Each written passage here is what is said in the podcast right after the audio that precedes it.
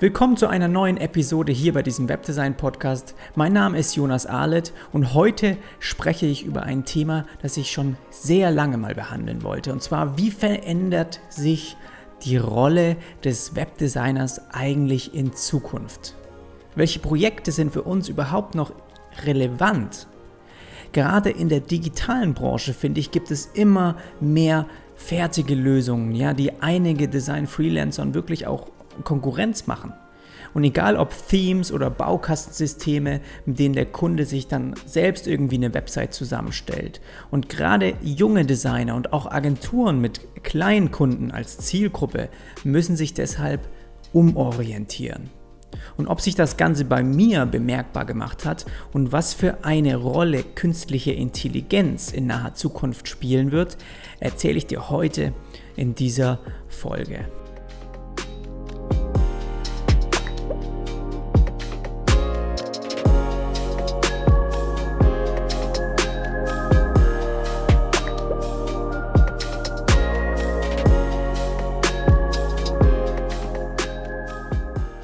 Etwas zu diesem Themenbereich hat mir auch Martin schon mal geschrieben, beziehungsweise er hat mich gefragt oder hatte so zwei Themenvorschläge, über die ich auch mal einen Podcast machen könnte. Ähm, und er meinte, dass eben diese zwei Themenbereiche in letzter Zeit immer häufiger diskutiert werden. Und zwar ist das einmal der Einsatz von Themes und damit einhergehend eben die Gleichartigkeit der Webseiten und andererseits auch die Digitalisierung. Also das klingt ein bisschen komisch bei einer sowieso schon sehr, bei einem digitalen Shop, aber einfach die Frage, wie lange es den Webdesigner überhaupt noch braucht. Und ja, er, Martin hatte die Frage schon letztes Jahr irgendwann mal geschickt, aber ich, ich habe mir immer wieder dazu Notizen gemacht und habe mir gedacht, ja, jetzt ist mal langsam die Zeit, einfach so einen Vorblick ein bisschen zu wagen und auch so ein bisschen sich den Markt anzuschauen, was gerade so möglich ist und einfach mal ein bisschen darüber zu sprechen, was ich so denke, auch was ich vielleicht erfahren habe in, in den letzten Jahren, ob sich da überhaupt, ob es da so ein bisschen so ein Wechsel oder so ein Shift gab in eine andere Richtung. Braucht es den Designer also bald nicht mehr? Welche Rolle übernehmen wir überhaupt in Zukunft? Ja, auf was kommt es da an?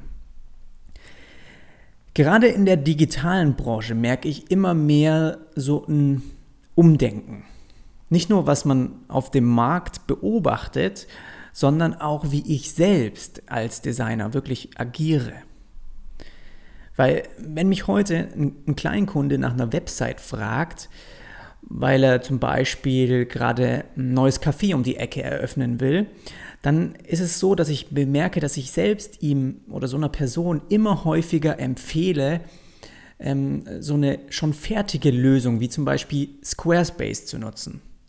Und für jeden, der das nicht kennt, Squarespace ist eine All-in-One, also so ein All-in-One-System, wenn du einfach eine schicke Website brauchst und du musst einfach nur noch deine Inhalte einpflegen und dann ja, kannst du sogar auch jede Seite, jede Unterseite selbstständig umgestalten. Wenn du natürlich die Zeit und auch Lust dazu hast. Das ist natürlich immer so die andere Sache. Alternativen dazu sind, vielleicht hast du davon auch schon mal gehört, sind halt zum Beispiel Wix oder Jimdo oder Weebly oder auch Shopify. Ich empfehle halt immer Squarespace, weil ich finde, dass es dort auch wirklich schöne Vorlagen gibt, die, die, die irgendwie durchdacht auch aussehen und von guten Designern gestaltet wurden. Und jetzt fragst du dich natürlich, okay, warum empfiehlt er das manchen kleinen Kunden, die eigentlich dich nach einer Website fragen? Bei mir ist es einfach so, dass manche eben, die mir eine Projektanfrage vielleicht schicken oder mich auch einfach so unterwegs mal fragen, dass ich sage, dass, ähm, dass die, oder ich merke, dass die einfach nicht so in meine Zielgruppe passen, weil vielleicht auch ihr Budget gar nicht so groß ist und die einfach vielleicht genau ähm, so eine Lösung suchen. Und auch wenn ich zum Beispiel in dem Printbereich kein Service anbiete, ähm, fällt mir aber auch dort eine Veränderung auf, weil ich letztens mal Flyer bestellen musste für mich persönlich. Und wenn du zum Beispiel da auf Flyer-Alarm mal Printprodukte drucken lassen willst, dann kannst du zwischen Hunderten an Vorlagen wählen, die du irgendwie online direkt auf der Plattform ja, ähm, sogar gestalten kannst oder deinen gewünschten Text dort einfügen kannst. Und zack, ist das Ganze eben fertig. Ohne irgendwie einen Kontakt zu einem Designer, der dir das Ganze irgendwie anlegen muss, der das für dich bestellt und sowas. Also wirklich, äh, klar, aus unserer Perspektive vielleicht, aus der, Kreativbranche, sind das vielleicht nicht die schicksten äh, Printprodukte. Da gibt es natürlich Luft nach oben, aber für die Mehrzahl an Kundschaft reicht das womöglich aus. Und das sind alles Services, also auch diese Baukastensysteme, so wie auch jetzt bei, bei den Printprodukten vielleicht, die es dann schon fertig gibt, über die ich eigentlich ja eher vielleicht frustriert sein sollte, weil sie am Markt eben auch stetig immer beliebter werden. Aber das ist jetzt bei mir persönlich nicht der Fall. Im Gegenteil. Ich habe sogar erst vor kurzem ähm, Shopify beim Aufbau meines eigenen Modelabels bei Silvan eingesetzt und dabei sogar auch eine Theme-Vorlage verwendet. Und da habe ich zum ersten Mal die Stärken, aber auch die Nachteile von so einem System mitbekommen. Und es war das erste Mal, dass ich mit sowas gearbeitet habe, weil bisher habe ich noch nie solche Website-Templates, also so Themes eingesetzt, sondern wirklich für Kunden, für jeden neuen Kunden immer wieder eine maßgeschneiderte Lösung gebaut.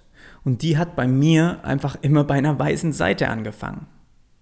Und bei dem Shopify-Template, da habe ich schnell gemerkt, wo die Grenzen auch von so einem Baukastensystem liegen und wie viel unnützes Zeug wirklich, wie viel auch in dem Code, in dem Programmiercode, äh, wie die Website aufgebaut ist oder der, Online-Shop, wie viel, wie viel, wie zugemüllt der ein bisschen ist, ja. Und das merkt man erstmal nicht und von außen sieht es eigentlich schick aus, für den Laie auf jeden Fall auch.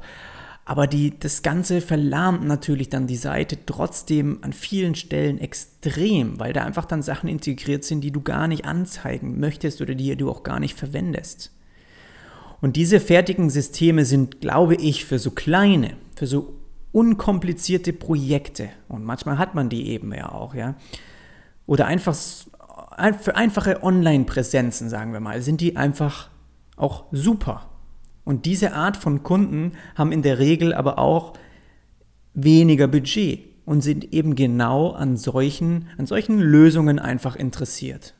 Sie wollen sich nicht online oder sagen wir mal, sie wollen sich einfach online auf eine einfache Weise präsentieren. Und warum sollten sie nicht sowas einsetzen? Das heißt, in erster Linie habe ich nicht unbedingt was dagegen, ja, dass diese dieser Bereich so ein bisschen am Kommen ist. Ja, ich finde, er löst auch so ein bisschen, er, er, er stopft auch so ein bisschen eine Lücke vielleicht, die uns auch in der Vergangenheit äh, zwar Kunden geschaffen haben, die aber wirklich nicht so wirklich finanzielle Mittel haben, uns gerecht, finde ich, zu bezahlen. Und Baukastensystem, so Systeme sind das also jetzt irgendwie, gilt das, ist es jetzt für eine Konkurrenz für Freelancer und auch für Selbstständige mit Kleinkunden? Das ist halt so ein bisschen die Frage. Und wenn ich an meine Anfänge zurückdenke, habe ich auch Kleinkunden betreut, ja, die weniger bezahlen konnten, aber eine gute Website gebraucht haben. Und ich rede hier von Jobs, die haben mir halt damals vielleicht 1000, also zwischen 1500 Euro und vielleicht maximal 3000 Euro gebracht. Ja, was ja, mir ging es dann damals auch nicht so sehr um, um Geld. Ich wollte natürlich ein bisschen was verdienen und irgendwie mich über Wasser halten, aber ich wollte auch vor allem neue Beziehungen knüpfen und vor allem eben trainieren, weil mehr Projekte bringen dir auch immer mehr Erfahrungen. Aber irgendwann hast du gefühlt dann so die 20. ähnliche Website erstellt und dann willst du einfach einen Schritt weitergehen. Ich finde, das ist der ganz natürliche Prozess, den auch jeder Designer, glaube ich, innerlich merkt, wenn er Jahr für Jahr weiterarbeitet. Und heute ist es so, dass ich Marketingkonzepte und auch digitale Anwendungen, die zum Teil, also ich erstelle Sachen, die sind so zum Teil so umfangreich, dass dafür gar keine fertige Lösung eingesetzt werden könnte. Es muss sich erstmal ein Konzept ausgedacht werden, das genau auf die Anforderungen des Kunden zutrifft. Und diese Lösung ist meistens so eigen, wirklich, dass man da, dass es sowieso von Grund auf neu gestaltet werden muss. Und die Zielgruppe von so einem fertigen Theme, von so einem äh, Template-Markt oder auch von so einem Baukastensystem ist also überhaupt nicht in meiner Konkurrenz. Bisher. Man weiß natürlich nicht, wie so ein Markt vielleicht noch anwächst. Aber ich gehe auch gleich noch mal ein bisschen genauer drauf ein, ähm, ja, warum das wirklich eigentlich auch ich nicht in Zukunft sehe, dass das ein Problem jetzt für mich persönlich zum Beispiel wird. Mein Wechsel zu, zu einer anderen und auch größeren Zielgruppe von, sage ich mal, mittelständischen bis eher größeren Unternehmen. Also ich helfe als Freelancer auch mit anderen im Team zusammen, wirklich für große Unternehmen solchen, solche digitalen Anwendungen zu gestalten. Und das kam bei mir persönlich automatisch einfach mit der Zeit. Aber in den letzten zwei Jahren habe ich das auch bewusst gewollt. Weil irgendwann merkst du einfach, dass du nicht weiter wachsen kannst, wenn deine Webseiten weiterhin 2000 Euro kosten. Ja, funktioniert nicht. Und es ist automatisch so, dass die Kunden, die auch mehr zahlen können, dass die komplexere Probleme haben, für die man sich wirklich auch etwas ausdenken muss. Und dieses Ausdenken, das ist hier auch was Wichtiges, zu dem ich gleich noch komme.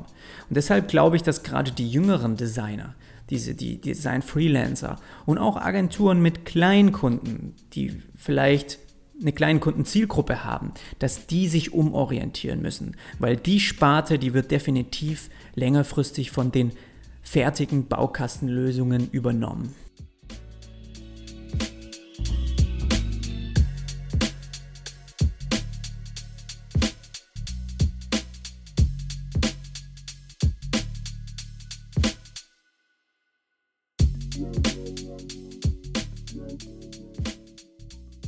Und jetzt kommt ein Thema, das ich eigentlich wahnsinnig spannend finde, über das ich noch sehr wenig in meinem Podcast auch gesprochen habe, aber in Zukunft vielleicht ein bisschen mehr kommt. Also welche Rolle spielt bei dem Ganzen vielleicht auch die künstliche Intelligenz in Zukunft?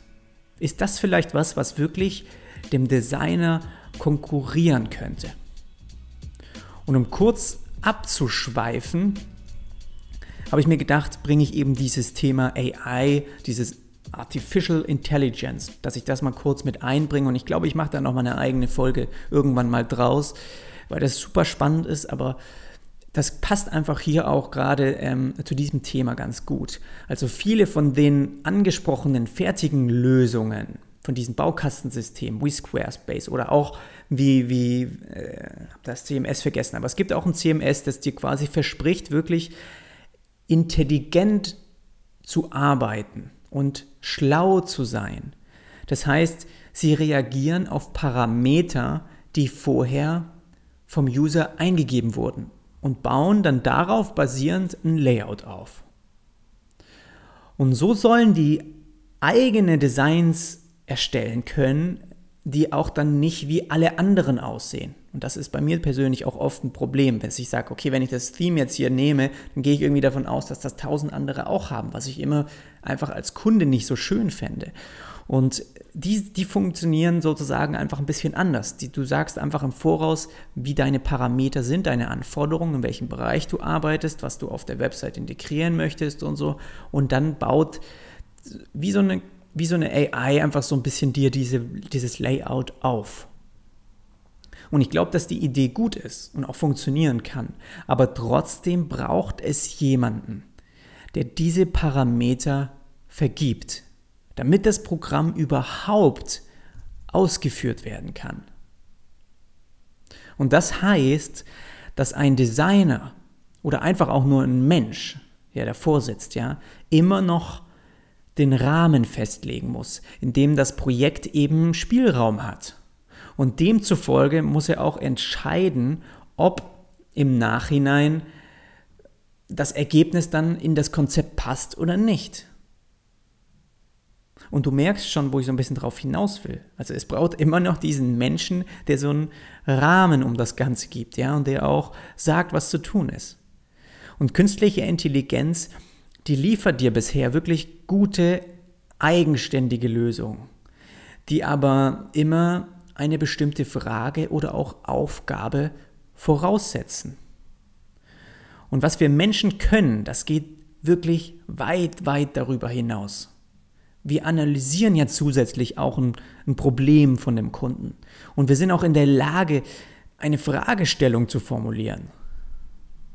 Und zusätzlich haben wir auch sogar die Fähigkeiten, wirklich auf das Branding, auf die CI, auf die Identität von dem Kunden zu achten oder auch, sagen wir mal, die wirtschaftlichen Ziele, die ein Unternehmen vielleicht am Markt erreichen möchte, dass wir auch solche Informationen eben mit integrieren, weil wir diese abfragen, weil wir diese wissen, weil wir das besprechen mit dem Kunden, ja. Und das zeigt ja auch, wie extrem wichtig solche eher Beratungsleistungen, also wirklich die eher, wenn man jemand vielleicht auch strategisch hilft, voranzukommen, ja, wie wichtig solche, so eine Arbeit auch in Zukunft für uns sein wird, weil das ist was, was sich wirklich abhebt von so einer künstlichen Intelligenz auch. Und du weißt einfach als Designer und wenn jemand als Kunde zu dir kommt, dann weißt du, was das Beste für sein Projekt ist und mit welchen Systemen du danach die Lösung baust, das ist erstmal nebensächlich. Bei allem geht voraus, dass du das Problem verstehst und auch die Aufgabe und auch eine Frage und auch eine Antwort formulieren kannst. Und damit die künstliche Intelligenz wirklich der menschlichen, sage ich mal, der menschlichen Kreativität überhaupt Konkurrenz machen kann, braucht sie ein eigenes Bewusstsein. Und das ist bisher nicht vorhanden oder ist mir nicht, nicht bekannt, habe ich noch nichts von gelesen. Und solange das nicht vorhanden ist, und das denke ich mal, ist auch in absehbarer Zukunft nicht, wird es nicht passieren, ähm, müssen wir uns auch in diesem Bereich keine Sorgen machen. Weil diese menschliche Kreativität immer noch so ein immenser Vorteil ist, was wir uns da antrainiert haben als Mensch, einfach als Spezies an sich, die einfach so eine Maschine sehr, sehr, sehr schwer, es ist denen sehr schwer beizubringen. Und wir nutzen AI also eher vielleicht als Werkzeug dann in Zukunft.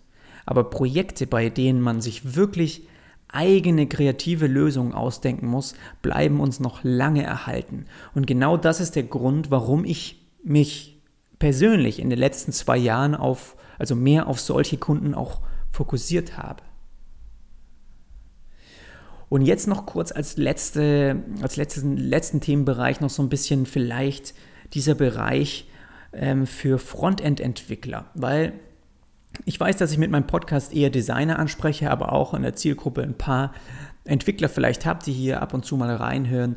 Und ich glaube, dass das eben auch ein sehr spannender Bereich ist, der vielleicht in Zukunft abgelöst werden könnte, weil es eben in der Entwicklung ganz genau nach Parametern geht, die vorgegeben sind und die eben abgearbeitet werden könnten. Das heißt, sind vielleicht diese Entwickler eher ein bisschen, äh, sagen wir einfach mal, in Gefahr, ja, die Arbeit, die sie verrichten. Und ich arbeite jetzt persönlich nicht mehr als Programmierer, das habe ich mal eine Zeit lang ähm, aber ich habe natürlich auch viel mit Entwicklern zu tun und ich beobachte natürlich dieses, ähm, dieses Gebiet auch jede Woche und arbeite eben auch viel im Team mit anderen Programmierern.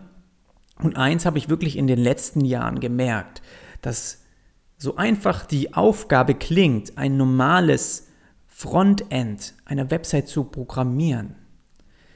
Es ist wirklich nicht einfach richtig gute Frontend-Entwickler zu finden, die wirklich das Design auch genauso umsetzen, wie es denen vorgelegt wird. Aber vielleicht wird eben auch dieser Bereich in Zukunft immer mehr aufgefressen. Weil ich glaube, ich, ich, bin mir, ich bin mir fast sicher, oder lass uns einmal nochmal kurz zurückspulen. Warum glaube ich, dass diese, dieser Frontend-Bereich, dass es für viele irgendwie, für viele Programmierer ist es so, dass, der, dass auch dieser, dieser Frontend-Bereich ein bisschen so gesehen wird wie, ja, das ist nicht so eine, eine richtig eine richtig coole Aufgabe für so einen Programmierer. Die wollen lieber so ein bisschen, weiß ich nicht, ein bisschen schwerere Aufgaben, richtig coole Funktionen oder im Backend mehr arbeiten oder was weiß ich. Also manchmal habe ich so das Gefühl, dass dieses Frontend richtig auch wenn es ein einfaches Design ist, das wirklich gut zu programmieren, dass das manchmal gar nicht so in den Interessen ist von denen, dass die vielleicht ihre Fähigkeiten eher noch in anderen Bereichen vertieft oder verstärkt sehen. Ja? Und ich bin mir auch fast sicher, dass Sketch und auch InVision schon an, an möglichen Lösungen arbeitet, um dein Layout direkt aus dem Designprogramm wirklich ganz einfach zu exportieren. Und das ist meines Erachtens der nächste logische Schritt, der das Arbeiten von Designern und auch Entwicklern grundlegend verändern wird. Und der, der erste Step, nämlich dein Design responsive anzulegen und damit für verschiedene Geräte und auch für verschiedene Größen zu gestalten, der ist ja in vielen Designprogrammen schon gemacht. Du kannst in Sketch Artboards anlegen, die responsive sein können. Die kannst du größer und kleiner schieben und das innen drin, das Design verändert sich. Das ist passiert aber in deinem Programm. Das ist nicht was, was du dann ja, exportieren kannst und dann in den Browser öffnen. Noch nicht. Aber wie weit ist also dann noch der Schritt zu so einem fertigen Export? So einen ersten Versuch in diese Richtung hat schon das Auto-Layout-Plugin von Anima gemacht. Vielleicht hast du auch das die Erweiterung mal in Sketch installiert und damit rumgespielt.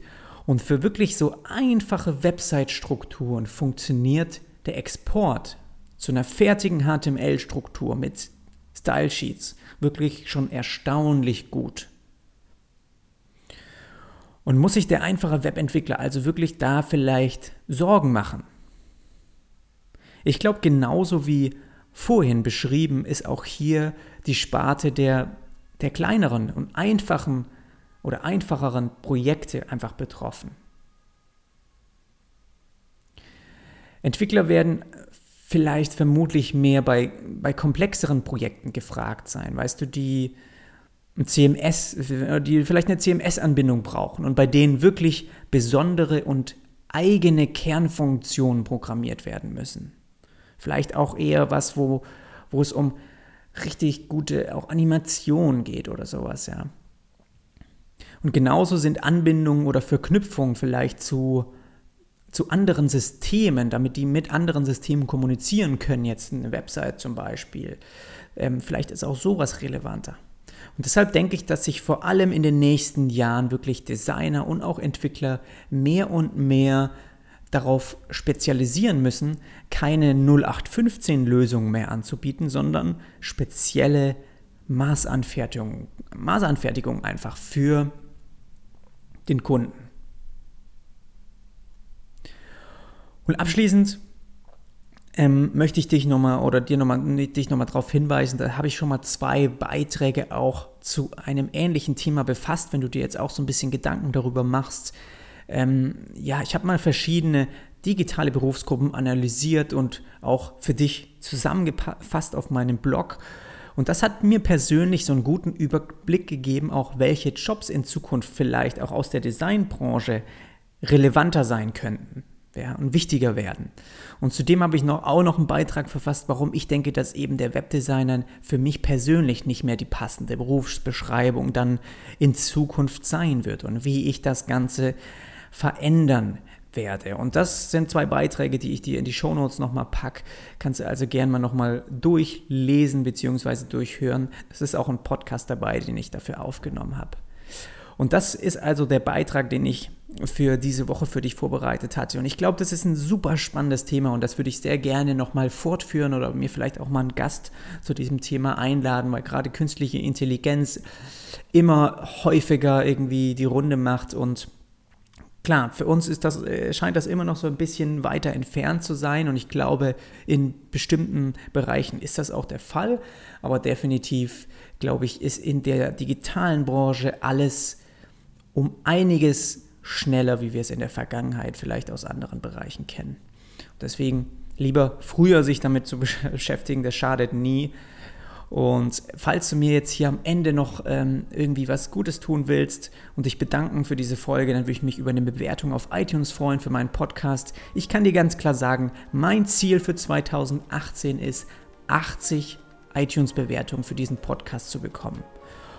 Insgesamt. Ich habe momentan, glaube ich, 25 und ja, Das ist also, glaube ich, zu schaffen, natürlich nur mit deiner Hilfe, wenn du einfach noch keine Bewertung hinterlassen hast. Und ich weiß, es hören wirklich viele Hunderte zu, ähm, die anscheinend ja, sich jede Woche wieder reinschalten, aber noch keine Bewertung. Einfach mal kurz zwei Minuten ähm, bei der Podcast-App irgendwie abgeben, dann würde ich dich bitten, einfach das zu machen. Und falls du mir vielleicht auch auf Instagram folgen möchtest, da findest du mich auch unter dem Namen Jonas Arlet. Und das ist auch ein Bereich, wo ich sehr häufig, wirklich wöchentlich Designs teile, ein bisschen Layouts, Einblicke und natürlich auf YouTube. YouTube wird immer häufiger von mir auch genutzt, weil du auch danach gefragt hast. Du hast auch gesagt, hey, wie wäre es, wenn du einfach ein bisschen mehr Videomaterial auch drehen würdest? Und natürlich mache ich das auch, wenn, wenn es dich denn interessiert. Mach dir jetzt erstmal noch eine richtig gute Woche und dann hören wir uns bei der nächsten Folge wieder. Bis dann.